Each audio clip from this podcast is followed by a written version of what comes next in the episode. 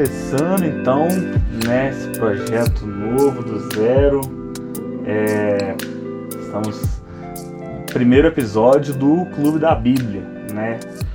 E enfim, estou aqui eu, meu pai, que daqui a pouco vai se apresentar e falar um pouco mais. É, e para você que está ouvindo, caiu aqui de paraquedas, né? Eu queria te contar um pouquinho sobre o que é o Clube da Bíblia, um pouco o nosso objetivo, como que nasceu, enfim, né? O que, que é isso daqui?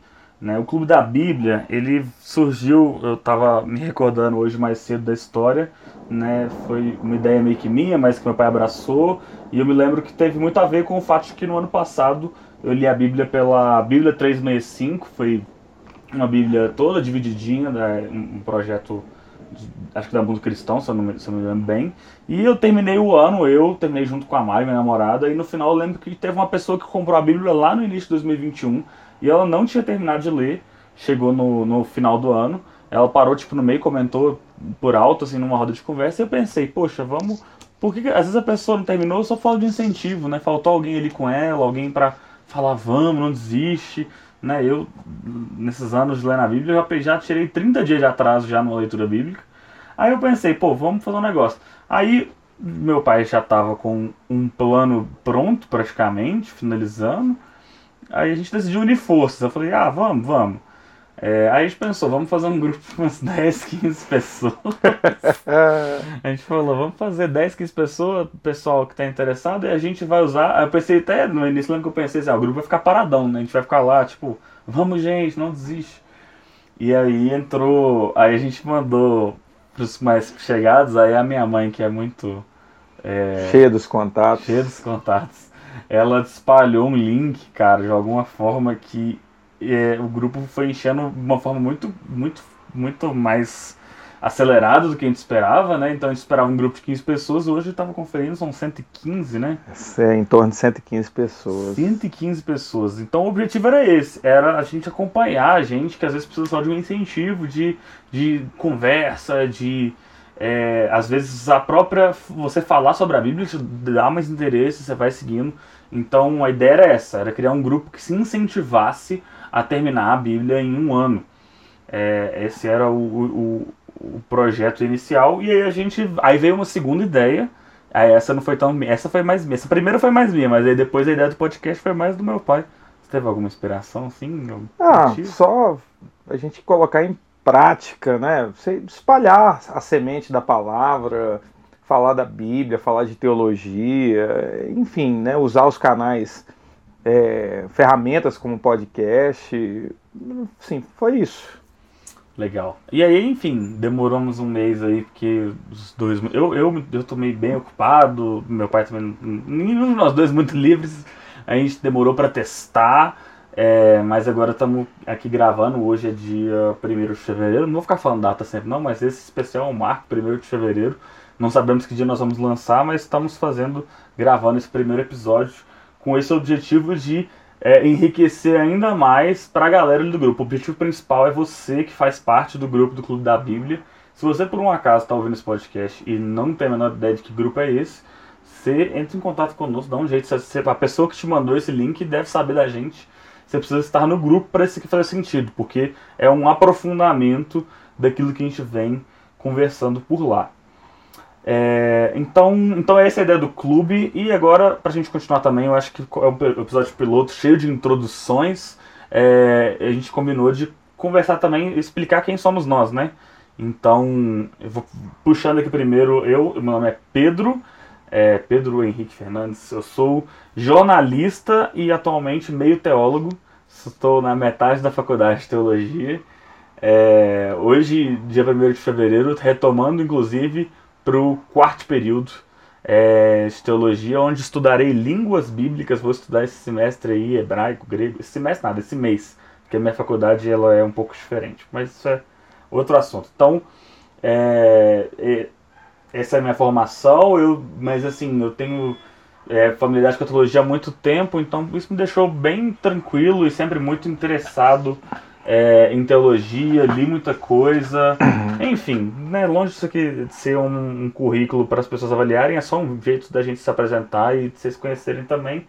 é, ao longo dos podcasts aí, acho que a gente vai colocando um pouco mais da, da, da nossa identidade, é, dos interesses, os assuntos que eu tenho mais domínio e, e etc. E enfim, e você, pai? Quem é você?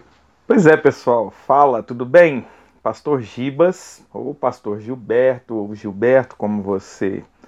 Alguns já me conhecem, né? Como você achar melhor, né? Como o Pedro disse, não é para a gente ostentar a formação, né? O maior título que temos é o de servo de Cristo, filho de Deus, mas é para que vocês saibam, né? Exatamente, é um pouquinho, né? Do que que a gente estudou né, ao longo da caminhada. Eu sou engenheiro de formação é, original, depois fiz teologia, já tenho sete anos que formei na faculdade de teologia. É, tenho dez anos, esse ano faço dez anos de ordenação, consagração pastoral, depende da sua linha, se você é presbiteriano, ordenação, se você é batista, consagração.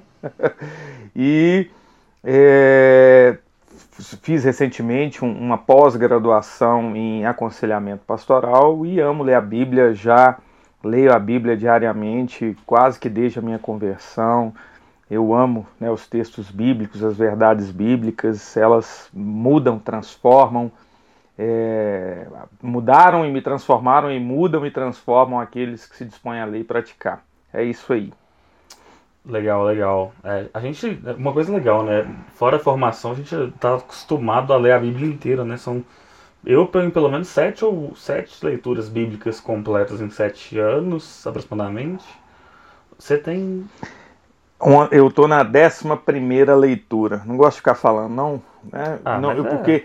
Mas é, é, assim, é uma prática, né, que a gente vai tendo e, e, e eu amo, amo mesmo. É, é, algo que eu me disciplinei e que se eu não ler faz falta.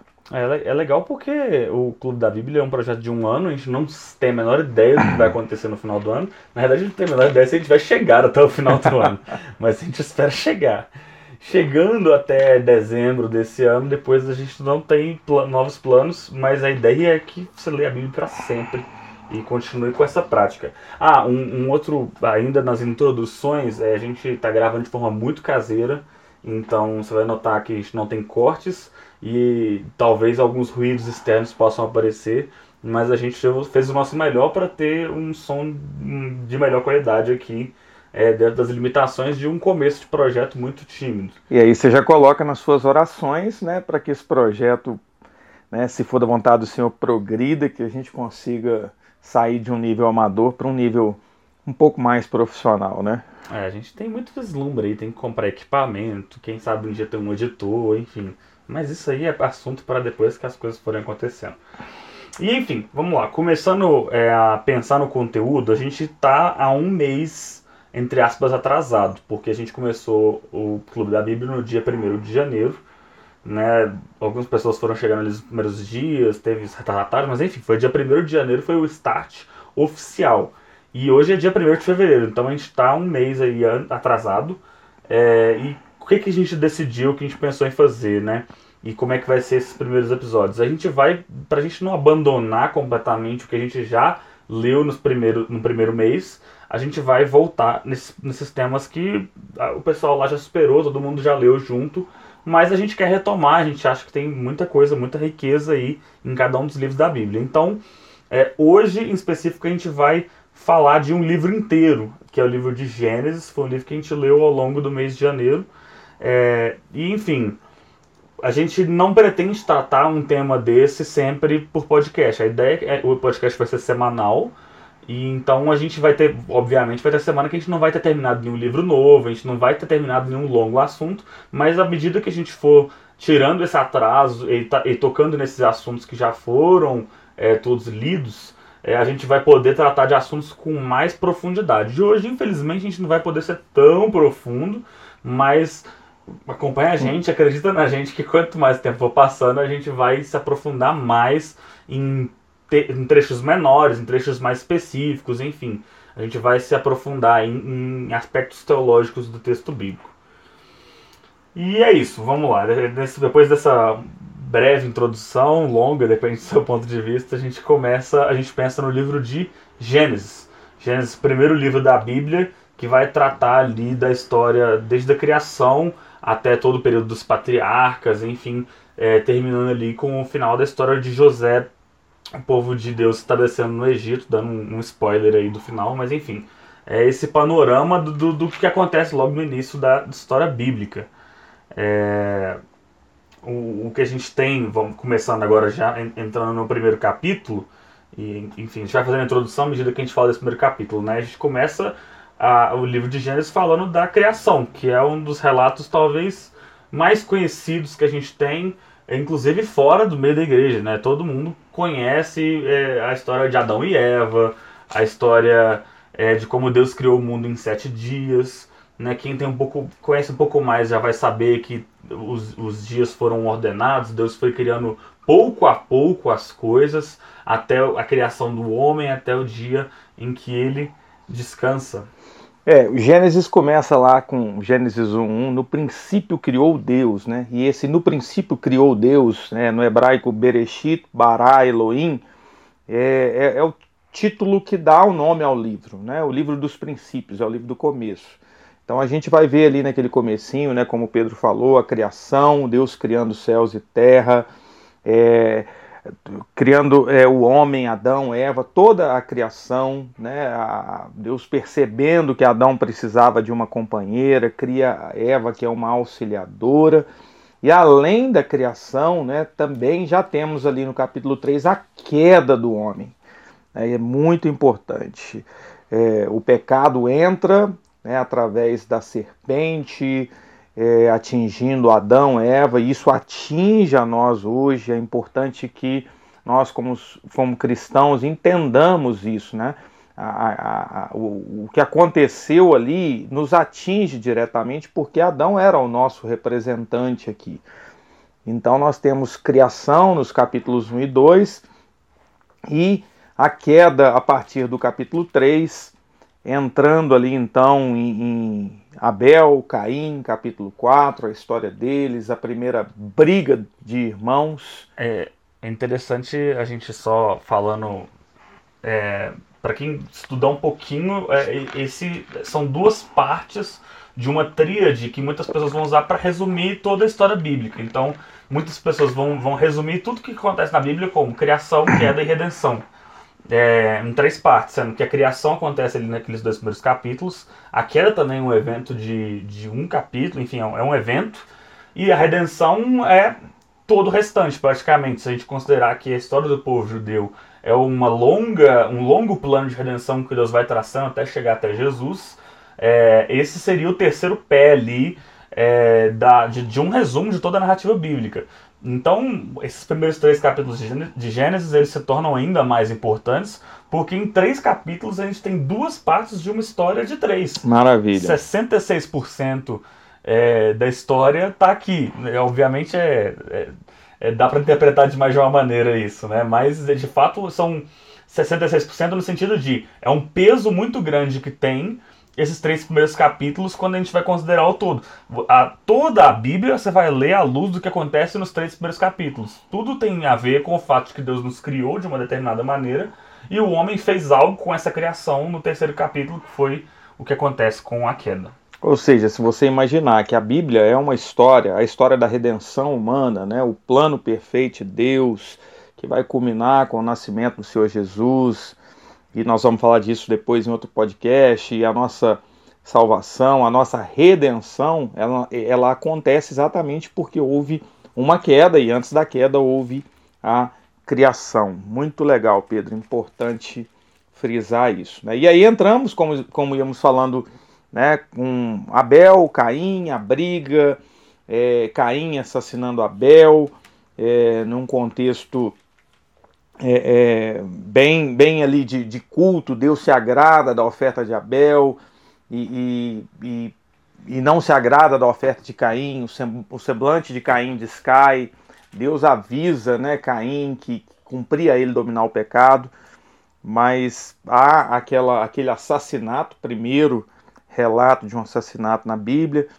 Caim continua a sua caminhada e é tão interessante né, que Deus coloca um sinal em Caim para que ninguém o matasse, né? É, é, teólogos estudiosos dizem que isso já é uma manifestação da graça de Deus protegendo um assassino, né? Colocando uma marca nele, não se sabe que marca, para que ele seguisse os seus dias nessa terra. O começo da história de redenção, logo após a história da queda. Maravilha. E então assim é, é, é incrível, né? A gente ter essa percepção da graça de Deus permeando a, a, história humana, é né? uma oportunidade é, para Caim. Né? É, continuamos então Gênesis, é, o capítulo 5, um capítulo de genealogia, e a, a, a, maldade se espalha na humanidade, Deus percebe que o homem era mau. os primeiros, esses primeiros capítulos, embora a gente falou, e o evento da queda é um evento, então é aquilo que acontece ali em Adão, mas é, acaba sendo inevitável que esses primeiros capítulos vão é, frisar de uma, de uma forma até indireta muito a maldade do homem, né? Porque a gente tem o evento de Adão, a questão que, que eles pecam, Adão e Eva, né? É, depois a gente tem o evento de Caim, logo em seguida já acontece uma outra questão terrível, né? um assassinato entre irmãos, como né, poderíamos dizer um fraticídio, né? o, o assassinato entre pessoas mais próximas possíveis.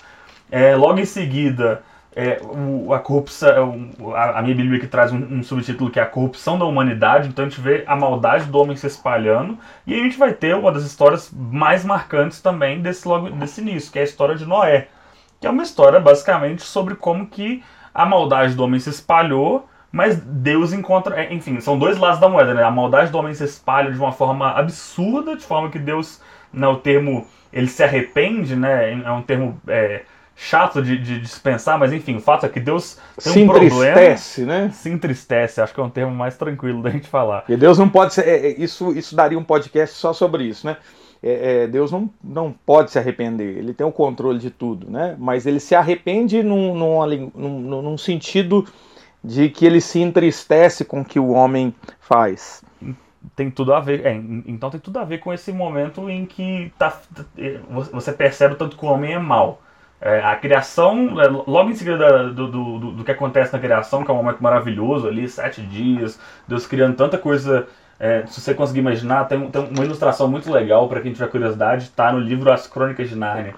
Né? O primeiro livro ali que C.S. Lewis vai colocar, ele vai trazer o, o Aslan como uma figura de Deus, ele cria o universo cantando, é uma figura ainda mais bonita.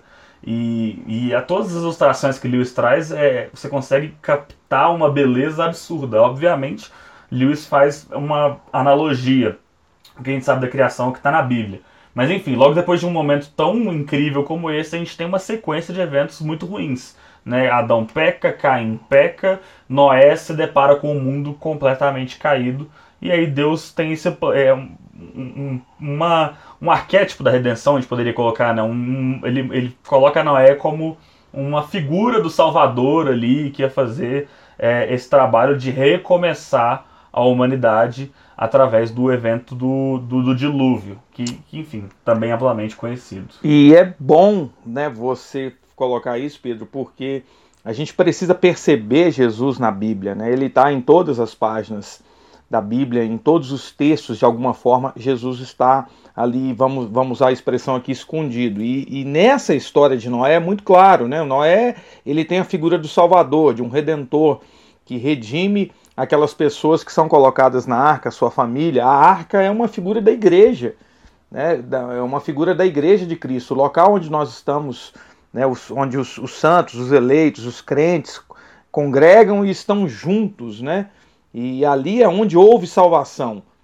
Na arca, quem não estava na arca né, foi levado pelo dilúvio e, e a, a, criação né, a, a, continua a partir da família de Noé que ficou dentro da arca. Né? Passamos então para frente, capítulo 9, 10, né, vemos ali a questão dos filhos de Noé. 10 entramos na Torre de Babel, Episódio muito interessante também, onde os homens, mais uma vez, mostrando a sua maldade ou a, a sua vontade, né? É uma coisa que também nós vamos ver muito na Bíblia, né? O desejo do homem de ser Deus. A gente diz que Deus que ser homem se fez homem veio até nós. A frase muito muito boa, né? Que diz que Crianças querem ser homens, homens querem ser reis, reis querem ser deuses, mas apenas um deus que ser criança. É, frase atribuída ao teólogo Leonardo Boff. Gosto muito dela, né? Mas, enfim, os homens, a gente, você já notou, né, quando a gente fala dos atributos de Deus, abrindo um parênteses aqui, que a gente quer os atributos de Deus que a gente não pode ter, né? O que a gente chama de atributos incomunicáveis, né? A gente quer ser onipotente, onipresente. Eu brinco que o, que o WhatsApp é uma maneira da gente ser é, onipresente, estar em todos os lugares. Né? Isso mostra muito da nossa natureza. Né? E os atributos que são comunicáveis, que é o Deus amoroso, que é o Deus perdoador, que é o Deus misericordioso, que a gente pode ter, a gente parece que não liga tanto. Né? Mas, voltando à Torre de Babel, os homens queriam chegar até Deus, até os céus, né? se uniram. Né?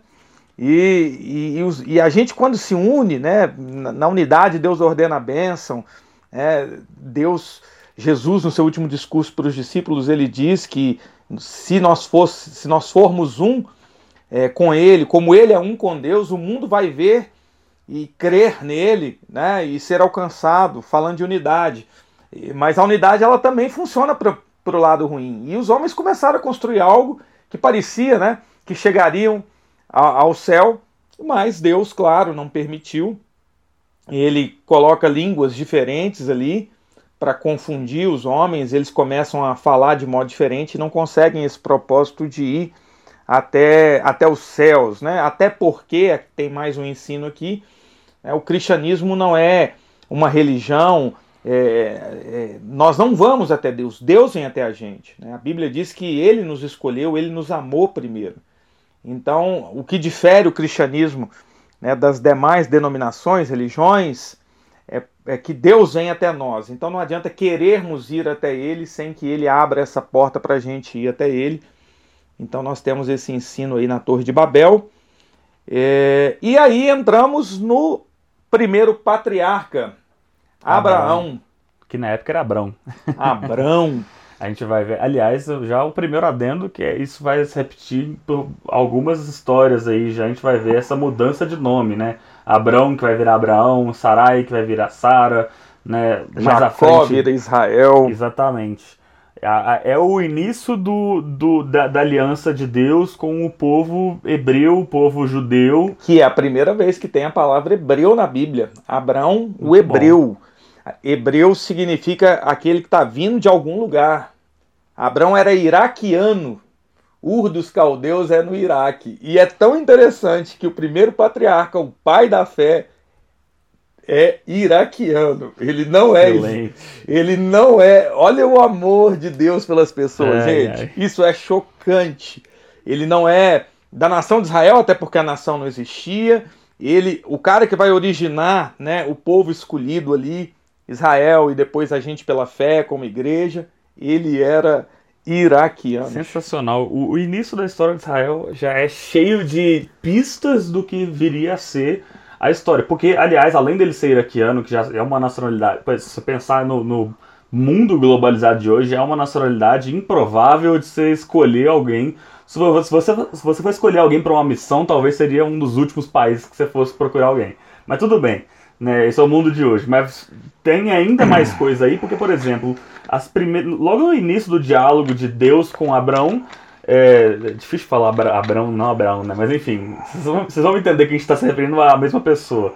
Mas logo o primeiro diálogo já tem Deus falando com Abraão o que? É, abençoarei os que abençoarem, amaldiçoarei os que abençoarem, e por meio de você todos os povos da terra serão abençoados. Ou seja, o, o começo do diálogo de Deus com aquele que seria o primeiro patriarca é Deus falando com ele: olha, meu plano não é só para vocês, para o seu povo. Meu plano é para você abençoar a terra, né? A, o que a gente o que acontece ali em Atos, que é aquele movimento de é, sair daquele exclusivismo de Deus se relacionando com os, judeus e indo para o momento em que Deus vai se relacionar ainda mais com os gentios, aquilo não foi um improviso, não foi uma coisa que Deus falou assim, ah, agora de repente eu vou querer fazer alguma coisa com para além do povo judeu. Não, Deus, Deus estabelece essa, essa lógica de abençoar todos os povos da terra, de não ter nenhum tipo de limite é, relacionado à etnia, à raça, à língua. Ele estabelece isso logo na primeira aliança que ele faz com o patriarca, né?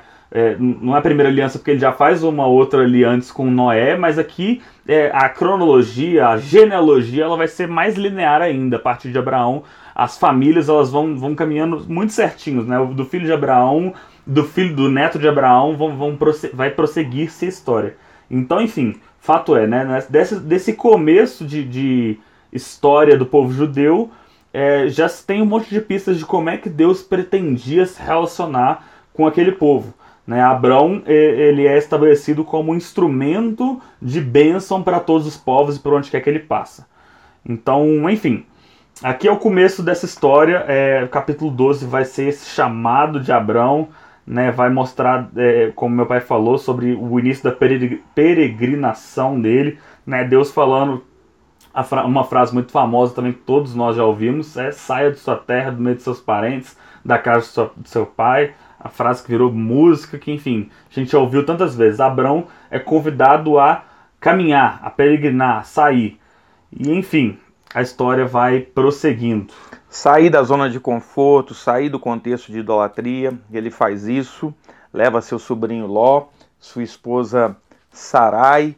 É, é, é, interessante né, a gente perceber que a história de, de Abraão, Abraão vai até ali por volta do capítulo 24, ele erra algumas vezes, ele desce ao Egito, mas Deus sempre é, relembra ele da sua promessa, da sua aliança, né? Na, na aliança que Deus cortou com ele, no hebraico a palavra é cortar uma aliança.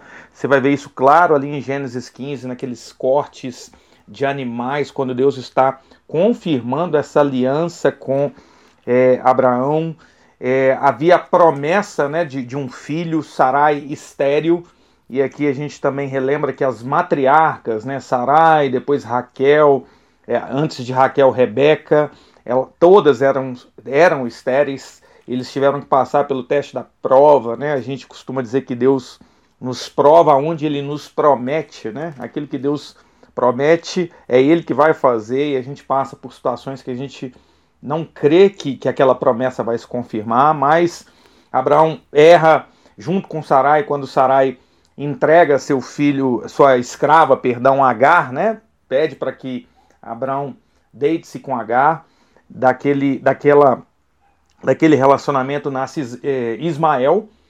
E é interessante que, que Deus abençoa é, Agar, abençoa Ismael como uma nação também é, mas não tem a, o pacto da, da aliança não é com aquela família, né? E mais para frente o Senhor vai cumprir a promessa com Sarai já velha, Abraão já com 100 anos de idade, com o nascimento, a gravidez e o nascimento de Isaac, o filho da promessa. Aqui o comentando só, voltando rapidamente no, no, na história de, de, Ismael, eu vou puxar sardinha para um lado meu. Eu tava comentando outro dia aqui em casa como que essa para mim é um, um dos pontos altos de Gênesis, daqueles que podem passar muito desapercebido.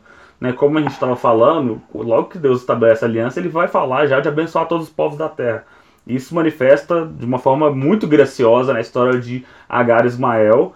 E, e enfim, é, Deus vai se apresentar é, para Agar ali em algum momento. Estou até procurando aqui o texto exato, mas enfim, é isso mesmo aqui, ó, no, no capítulo 16, verso 13. Né? Ele, vai, é, ele, ele vai falar, o, o texto vai dizer exatamente isso. Este foi o nome que ela deu ao Senhor que lhe havia falado. Tu és o Deus que me vê. Né? Então a gente vê esse, esse detalhe tão pequeno, mas tão. É, que dá pra gente tirar tanto, né? De, do fato de que Deus estava vendo não apenas aquela história que vai acompanhando, a história que a gente vai acompanhar desde Abraão até a reconstrução de Jerusalém lá na frente, não era apenas a história dos judeus que Deus estava acompanhando, né? Deus era o Deus que via e via não apenas é, uma linhagem específica. Deus via. Deus é, é, o Deus que nos vê e que nos enxerga independente de onde nós estamos, né? Da, da angústia que nós estamos passando. Então, é só, só esse adendo da história de Ismael aí. E aproveitando que você falou de Agar, é a primeira aparição do anjo do Senhor, né? É, Gênesis 16, versículo 7, o anjo do Senhor, anjo com A maiúsculo, acha Agar junto a uma fonte no deserto. A primeira, esse anjo com A maiúsculo, a gente chama de teofania. É o próprio Jesus. aparecendo na história. E a primeira aparição do anjo do Senhor na Bíblia é para uma mulher.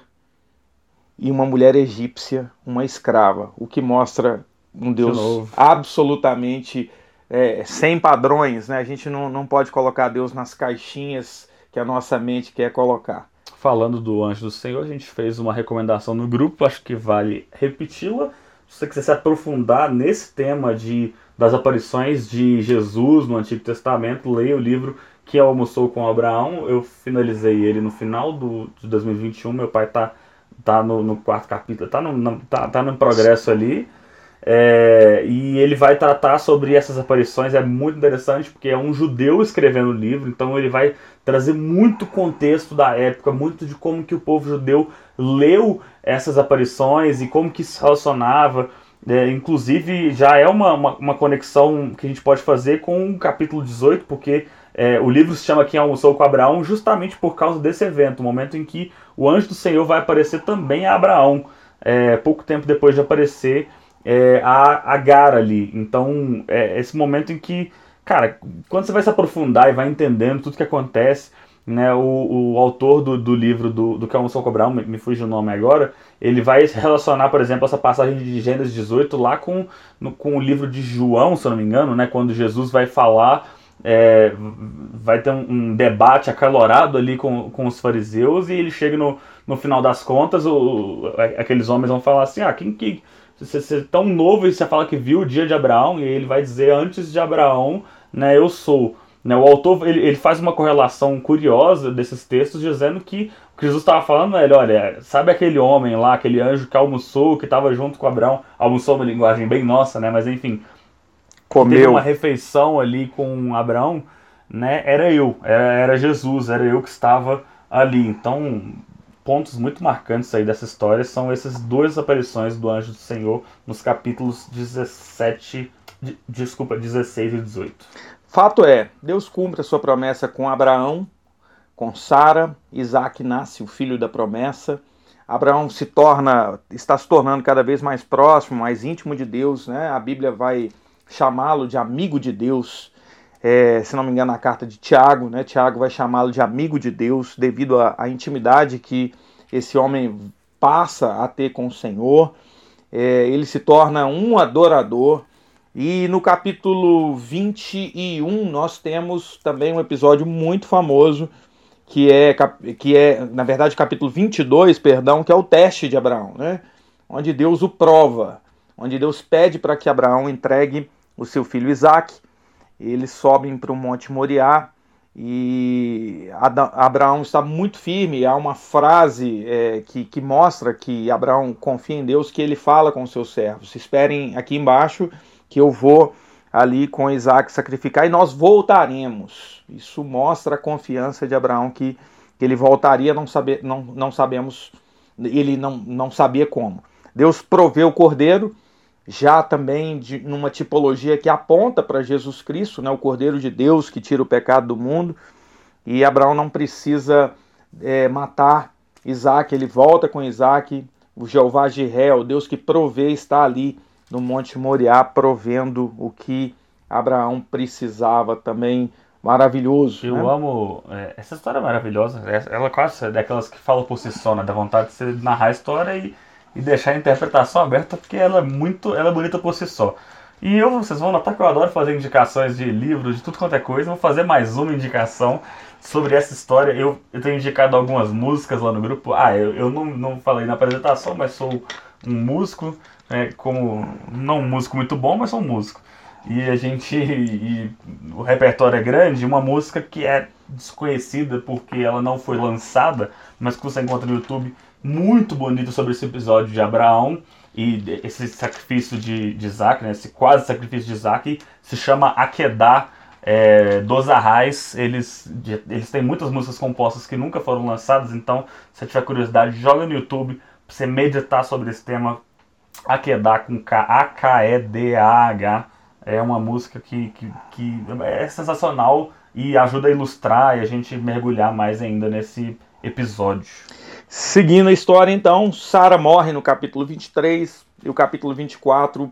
Abraão está velho, com idade avançada, e ele pede o seu mordomo possivelmente Eliezer, que é citado no capítulo 15, para ir até a terra dele, dos parentes dele, buscar uma esposa para Isaac. É, Eliezer vai até é, Ur, né, até a terra de, de Abrão, e lá ele conhece Rebeca, e, que era filha de, de, de Betuel, que parente de Abraão, e então Isaac traz Rebeca, pede ela a, ao, ao, tio dela que tomava conta dela, Labão. Labão, nós vamos falar um pouquinho mais dele daqui a pouco. Ele libera Rebeca e Rebeca vem para ser a esposa de Isaac. Esse capítulo 24, especificamente, ele é uma tipologia, é, você olhando ele de modo alegórico, ele é uma tipologia do casamento de Jesus com a igreja. Isaac seria um tipo de Jesus e Rebeca um tipo da igreja. Você pode ler o capítulo 24 dessa forma para você enxergar como Jesus ama a igreja e como a igreja vai se casar com Jesus você pode ver, não guarde isso, Isaac não é Jesus, mas no capítulo 24 ele é um tipo de Cristo e Rebeca um tipo da igreja. Ainda tem o amigo do noivo ali, o João Batista, né? Que Perfeito. é o, o servo enviado pelo, pelo O Eliezer, o mordomo, o amigo do noivo, ele é uma figura também de João Batista. Bem lembrado, Pedrão. É. Então, é. Rebeca se casa com Isaac, vamos já caminhando na história, capítulo 25, a morte de Abraão. Isaac e Rebeca têm dois filhos, Jacó e Esaú, é, gêmeos, um escolhido no ventre. Jacó nasce enganando o irmão Esaú, mais um daqueles mistérios celestiais. Jacó escolhido, é, Esaú, o outro irmão que não é o escolhido de Deus. Eles nós passamos a história então para eles, né? No capítulo 26, a Bíblia vai falar um pouco mais de Isaac, cavando poços, e no capítulo 27, então, é, nós temos Jacó tomando a bênção de Isaac. E aí, falando um pouquinho rapidamente da história de Jacó e Isaac, que vai durar aí vários capítulos até 33, 34, né? Perdão, Jacó e Esaú, né? É, Esaú ele vende a bênção para o irmão, é, troca, né? A famosa trocar a bênção por um prato de lentilhas. Ele a, você ser um primogênito era muito importante, você teria direito a uma parte maior da herança, a bênçãos maiores, mas é, Esaú parece não ligar para isso e, e numa determinada situação ele vende essa bênção, ele, ele troca ela é, num prato de, de, lentilhas, de sopa, com seu irmão Isaac, e num outro capítulo, é, com seu irmão Jacó, perdão, e num outro capítulo a gente vai ver também é, Jacó e a sua mãe armando para cima de Isaac já velho e para cima de Esaú, onde é, Jacó é, se veste como Esaú e é abençoado pelo seu pai que, que já está debilitado, não enxerga direito, não ouve direito, é, está com seus sentidos afetados e ele não percebe que é, é, está diante de Jacó. Né? É bom lembrar que Esaú é o filho preferido de é, Isaac e Jacó é o filho preferido de Rebeca, né? Havia uma preferência dos pais. E Rebeca junta-se com Isaac e enganam, né? O, Junta com Jacó. É, olha, eu, eu tô. Bom, é muito nome, é muito nome. Voltando, voltando, voltando. Jacó junta com a sua mãe Rebeca e enganam o seu pai Isaac e o seu irmão Esaú. Então Jacó tem que fugir. Exatamente. E aí ele foge, né? Vai para Padã Aram a mãe e o pai falam, foge que seu irmão vai te matar, e ele foge de Esaú.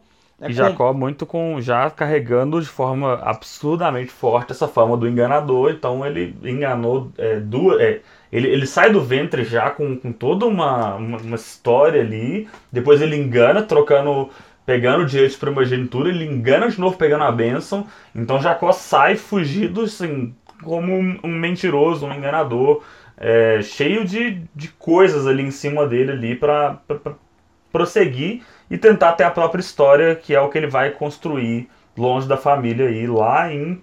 É, enfim, ao longo da peregrinação dele, depois com Labão, enfim, já, já tô adiantando.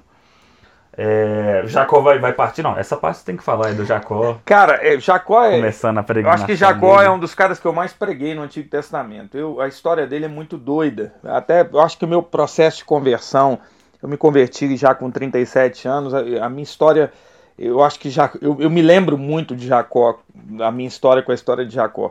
E, e há um mistério, porque é, Deus escolheu Jacó, a Bíblia é muito clara, Romanos vai confirmar isso, né? Como alguém que perpetuaria a descendência dele como nação escolhida.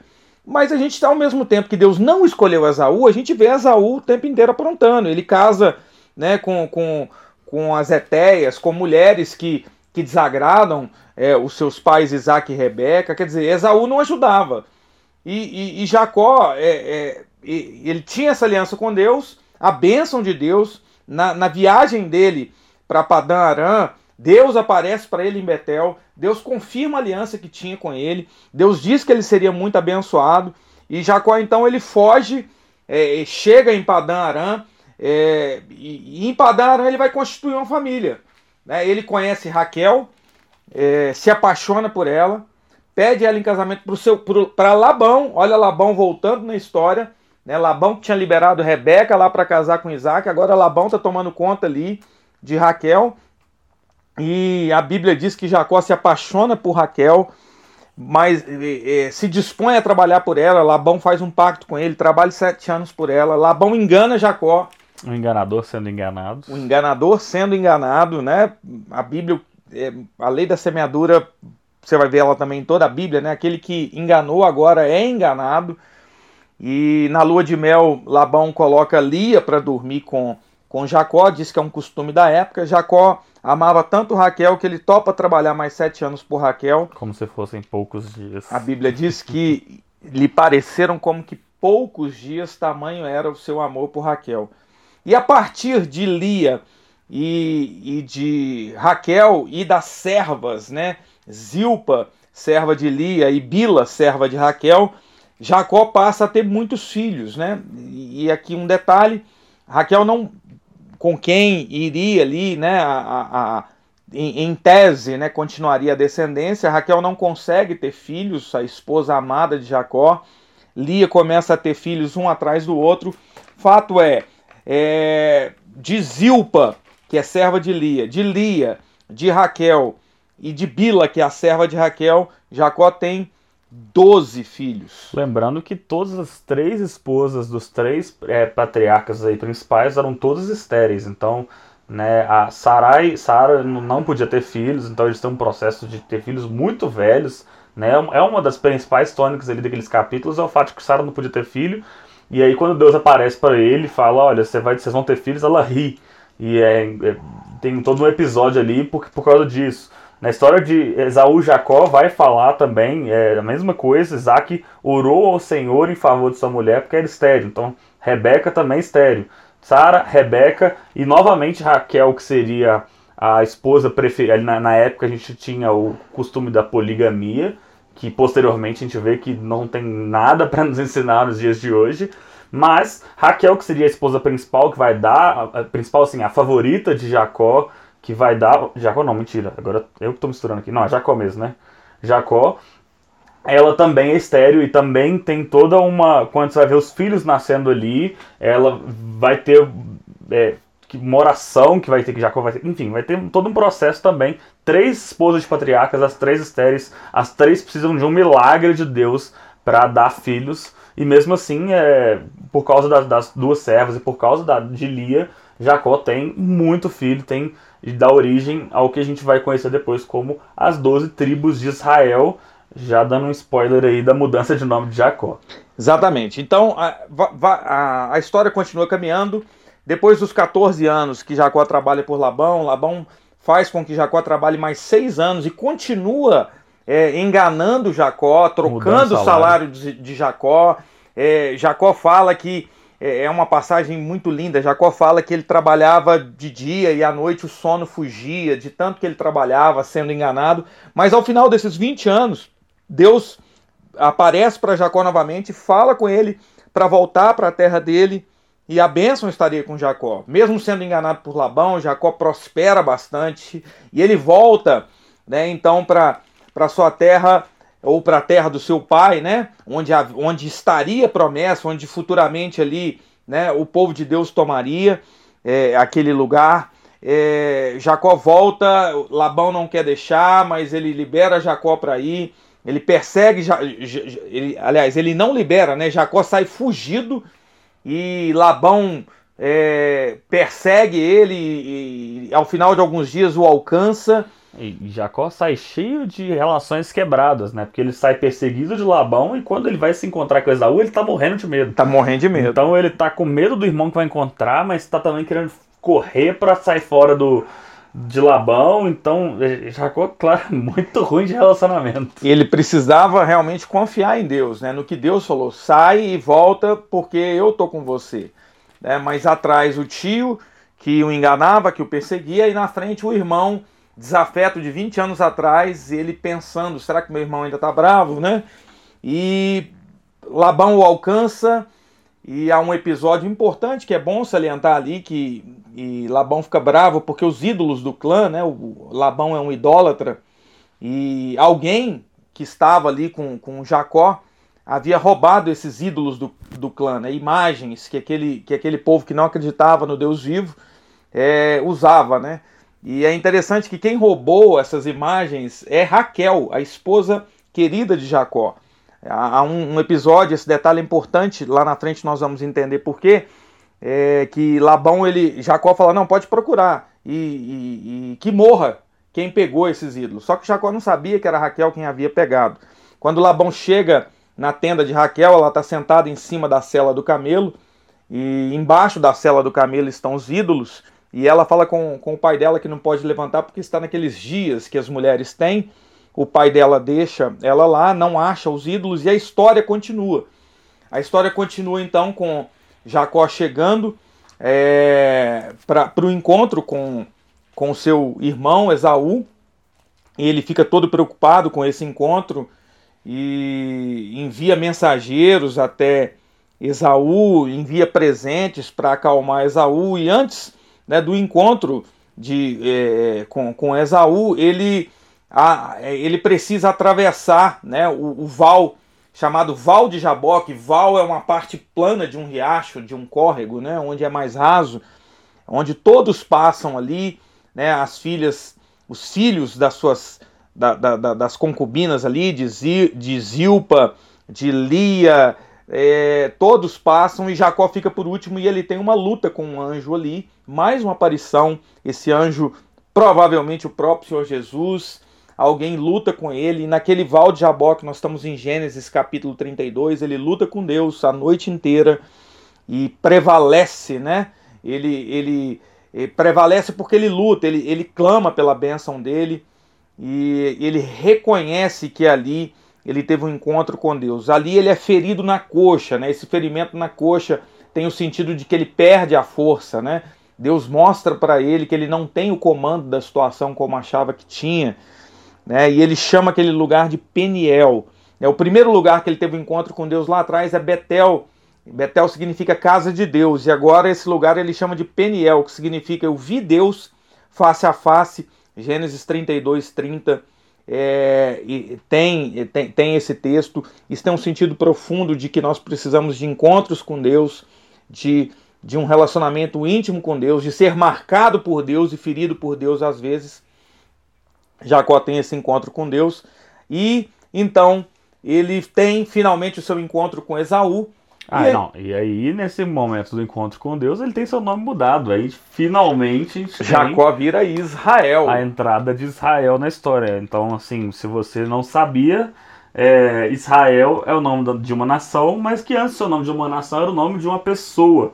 Né? O, a nação de Israel surge da pessoa de Israel é, daí a cronologia toda faz sentido. Por que, que Abraão é o pai de, de toda a nação e essa referência tão grande? Porque Abraão era o avô do, de, de Israel, de Jacó. Então aqui a gente tem um, um marco importante para a gente pensar o que, que viria a ser a nação de Israel é, posteriormente. Capítulo 34, episódio de Diná e os Siquemitas. Diná, a, a filha é, de, de de Leia, filha de Jacó, é estuprada por um homem de Siquém, aonde né, Jacó estava, ele havia comprado um pedaço de terra, estava trabalhando em Siquém ali, ficou separado de Esaú, né, porque eles tinham muitos, muitas é, muitos rebanhos não dava para ficar junto. Ali há esse estupro de Diná e, e, e a pessoa, né, é, é, Amor, né, o pai de Siquém, Siquém é quem estupra Diná, ele procura Jacó, meu filho quer casar com a sua filha, e, e se apaixonou por ela, e aparentemente, né, Jacó, Jacó topa aquele acordo, os filhos aparentemente topam, mas Simeão e Levi, os dois filhos mais velhos, eles armam para cima daquele povo, dizem que eles tinham que se circuncidar, que, era um, um, um, que isso era comum, né, um hábito né, que, que vem ali de Abraão, a, a circuncisão. E quando eles topam se circuncisar para se tornar circuncidar para se tornarem mais parecidos e serem o mesmo povo, Simeão e Levi matam toda a tribo daquele, daquele povo. Diz que no terceiro dia, quando o dia que eles mais sentiam dores pela circuncisão, Simeão e Levi matam aquela tribo. Isso vai ser importante para a gente entender esse episódio lá na frente. No capítulo 35, Raquel, o grande amor de Jacó, morre. E a gente estava até conversando recentemente sobre isso, né? É, morre Débora, que é ama de Rebeca, é, que, que seguia com a caravana ali, e Raquel é, também morre em seguida é, quando ela está dando à luz a Benjamim, o filho caçula de Jacó. É, algum, alguns teólogos, historiadores vão dizer que a palavra de Jacó lá atrás para Labão, que quem tivesse com, com os ídolos que, que morreria, ela, ela reflete aqui na morte de, de Raquel junto com, com Débora, que era ama da, da, da, de, de Rebeca e, e que seguia com a turma ali. Fato é que o grande amor de Jacó morre no capítulo 35. O capítulo 36 se preocupa em falar da, da descendência de Esaú.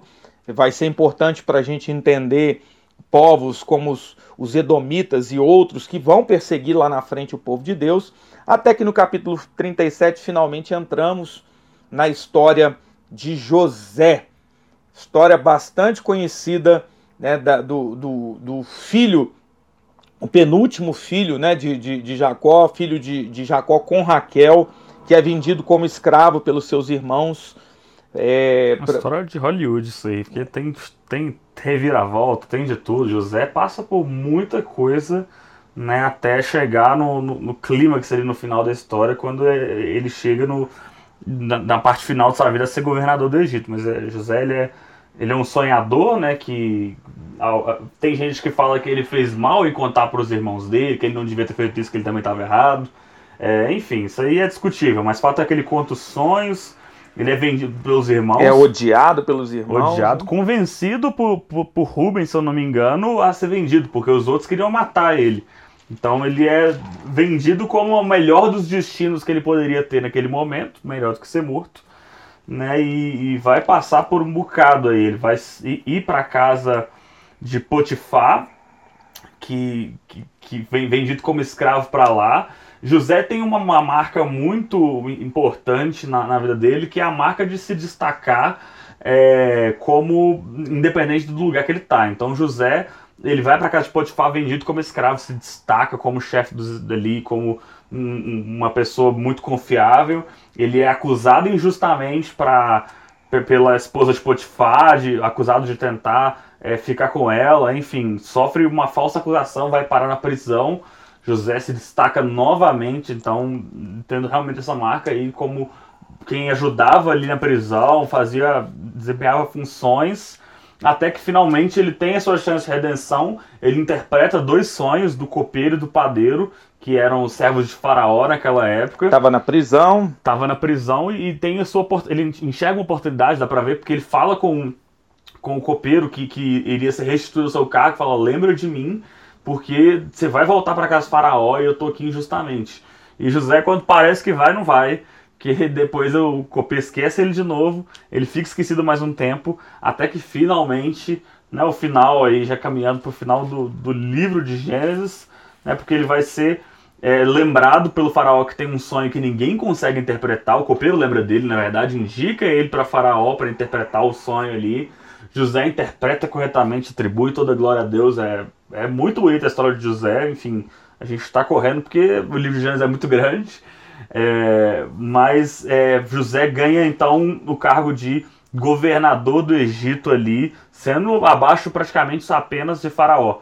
É, José chega a esse cargo e parece que já seria um final muito feliz para José com a história tão sofrida terminar como governador do Egito. Mas a história segue mais ainda e, e José ainda tem um reencontro com toda a sua família num momento de fome que ele interpretou de, de, de Faraó né, ali atrás. E aí eu queria é, é, pontuar, porque a Bíblia coloca, por exemplo, no capítulo 38, a história de Judá e Tamar. Judá é um dos irmãos de José. E, se não me engano, ele é o quarto na linhagem, ele é filho de Lia e não de Raquel. Guarde isso. E Judá é o irmão que põe fogo nos irmãos para vender José. É o cara que fala assim: não, vamos vender esse cara, vamos matar ele. Judá tá bravo com José. Então, Judá é um cara de caráter é, é aparentemente questionável. Obrigado, Pedro. Eu ia falar distorcido, mas tá bom, questionável. E o capítulo 38 mostra Judá é, saindo da sua casa, da casa dos seus pais. Olha só como Judá tem um destino totalmente diferente de, de José, né? Ele, ele sai da casa dos pais, é, conhece a filha de um cananeu é, e ele se casa né, com, com, com, com essa filha, concebe, tem um filho, e aí o seu filho vai se casar né, com Tamar, que é nora de Judá. E, enfim, fato é, caminhando, depois você lê o capítulo 38, que o nosso tempo está encurtando, é, o fato é que Judá se deita lá na frente com a sua nora Tamar, achando que estava se deitando com a prostituta, e ele engravida a nora Tamar. E até assume, não, realmente, ela é mais esperta do que eu, me enganou, e, e eu sou o pai do menino mesmo. E esse Judá de caráter questionável, que, que, que teve um filho com a nora, acredite você, que, que entregou, que, que, que pôs fogo para que José fosse é, é, morto ou entregue à caravana dos, dos ismaelitas, é o irmão que lá na frente vai se posicionar de, diante de José, já lá no capítulo 43, e vai pedir para que José tenha misericórdia de Benjamim. José criou toda uma situação ali diante dos seus irmãos. O Pedro disse aqui que ele era o governador do Egito, é, o, o, mundo havia passado por sete anos de fartura e José sabia disso porque ele interpretou o sonho de Faraó. Então o Egito tinha comida e a partir de, uns, de sete anos de fome, a família de Jacó, passando dificuldades, fica sabendo que só no Egito tinha, tinha comida, desce até o Egito então e ali eles estão diante de José sem saber que é José. E, e, e José cria toda uma situação para que Benjamim vá até ele. Jacó é contra Benjamim ir, que era o, o seu filho caçula, o único filho vivo na cabeça de Jacó, da sua esposa Raquel. Mas fato é, diante do principal homem do mundo naquele momento, José, é Judá quem ergue a voz, intercede por Benjamim, olha a figura do Cristo aí, e, e pedindo para que Benjamim voltasse. É, Judá se oferece para ficar como escravo no lugar de, de Benjamim.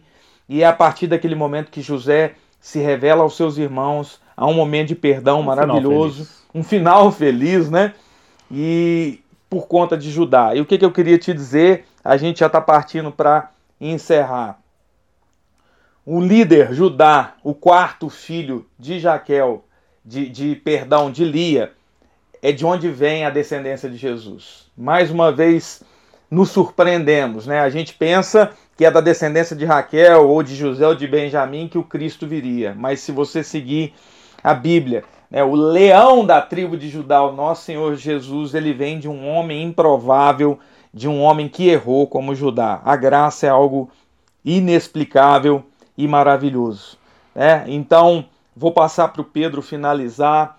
É, Considerações finais. É, José termina né, como um homem rico, Jacó morre, ele leva né, José leva a família dele ali para morar no Egito, porque haveria mais cinco anos de fome, e Jacó então vai, abraça o seu filho, né, como Pedro disse, um final feliz. É, Jacó depois mais para frente morre, é, antes de morrer ele abençoa os seus doze filhos ali em Gênesis 49, abençoa netos, né? Ele fica doente e abençoa, e ele abençoa de modo profético. Gênesis capítulo 49 é a bênção de um profeta. é, sobre os seus filhos, tudo que Jacó é, fala sobre cada uma das tribos ali é, acontece. É, Jacó morre adorando a Deus, ele é citado como um herói da fé em Hebreus, dizendo que morreu é, com as mãos sobre o seu bordão, numa atitude de adoração, como se estivesse sentado na cama adorando o Senhor. E José, mais para frente, também vai morrer é, também né, farto de dias, com tudo dando certo, e assim nós vamos terminar o livro de Gênesis. É isso aí, Pedrão. O suco aí do final do livro é o, é, é o estabelecimento, aliás, vamos, vamos, colocar a ponte, né? É o estabelecimento das, do, do que viria a ser as 12 tribos de Israel. É, é importante só citar isso para a gente lembrar disso depois lá em, quando a gente for falar de Êxodo, de Levítico, Números, Deuteronômio. É, então termina assim, termina com, com o povo de, de hebreu, de judeu, judeu, estabelecido no Egito, né, separado em 12 subfamílias. Ele era uma grande família só, mas em 12 é, tribos que viria a ser 12 pedaços ali. E enfim, esse é o livro de Gênesis. A gente não conseguiu passar por muita coisa, a gente correu pra caramba para tentar caber em pouco. Pouco mais de uma, uma hora. hora. É, a gente vai passar um pouquinho de uma hora, mas vai ficar por aí. Galera, ó, e lembrando, a gente gastou 10 minutos hoje fazendo a introdução. Então acabou que alongou um pouquinho. A gente vai tentar é, sempre fazer num tempo um pouquinho menor. Então hoje gastamos um pouco mais de uma hora, sendo que fizemos 10 minutos aí de introdução. É, o que você. Vamos, só pra gente finalizar então aqui, o que você pode esperar dos próximos episódios é, em primeiro lugar, a gente vai se aprofundar mais Talvez não exatamente no próximo, porque a gente também vai fazer mais alguns overviews em, em cima de outros é, livros, de outras parcelas grandes. Mas quanto mais o tempo passar, mais profundo a gente vai ficar. E o tempo a gente também não, não deve gastar tanto assim em todos os episódios, a gente vai daqui para menos. Né? Até porque a gente sabe que a gente está sem tempo, todo mundo está sem tempo e a gente vai tentar fazer uma coisa que seja profunda, mas condensada aí, é, para não, não te gastar tanto. Então, acho que é isso. Continuamos aí na leitura. Se você está acompanhando essa semana, a gente está aí é, na metade do livro de Marcos, ainda no primeiro quarto do livro de Jó, e seguindo ali firme com os Salmos. Continue firme na sua leitura, né? Fica o nosso incentivo. Se você está atrasado, não desista. Né, nos manda lá no grupo que você está atrasado, as pessoas vão te ajudar também e a gente vai dar um jeito de continuar firme aí nessa leitura. Deus te abençoe e é isso, alguma consideração final? Não? Encerrados? Até a próxima. Falamos do início dos patriarcas, o livro, dos, o livro do princípio do início Gênesis. Um é abraço, galera. Deus abençoe. Deus te abençoe e até o próximo podcast.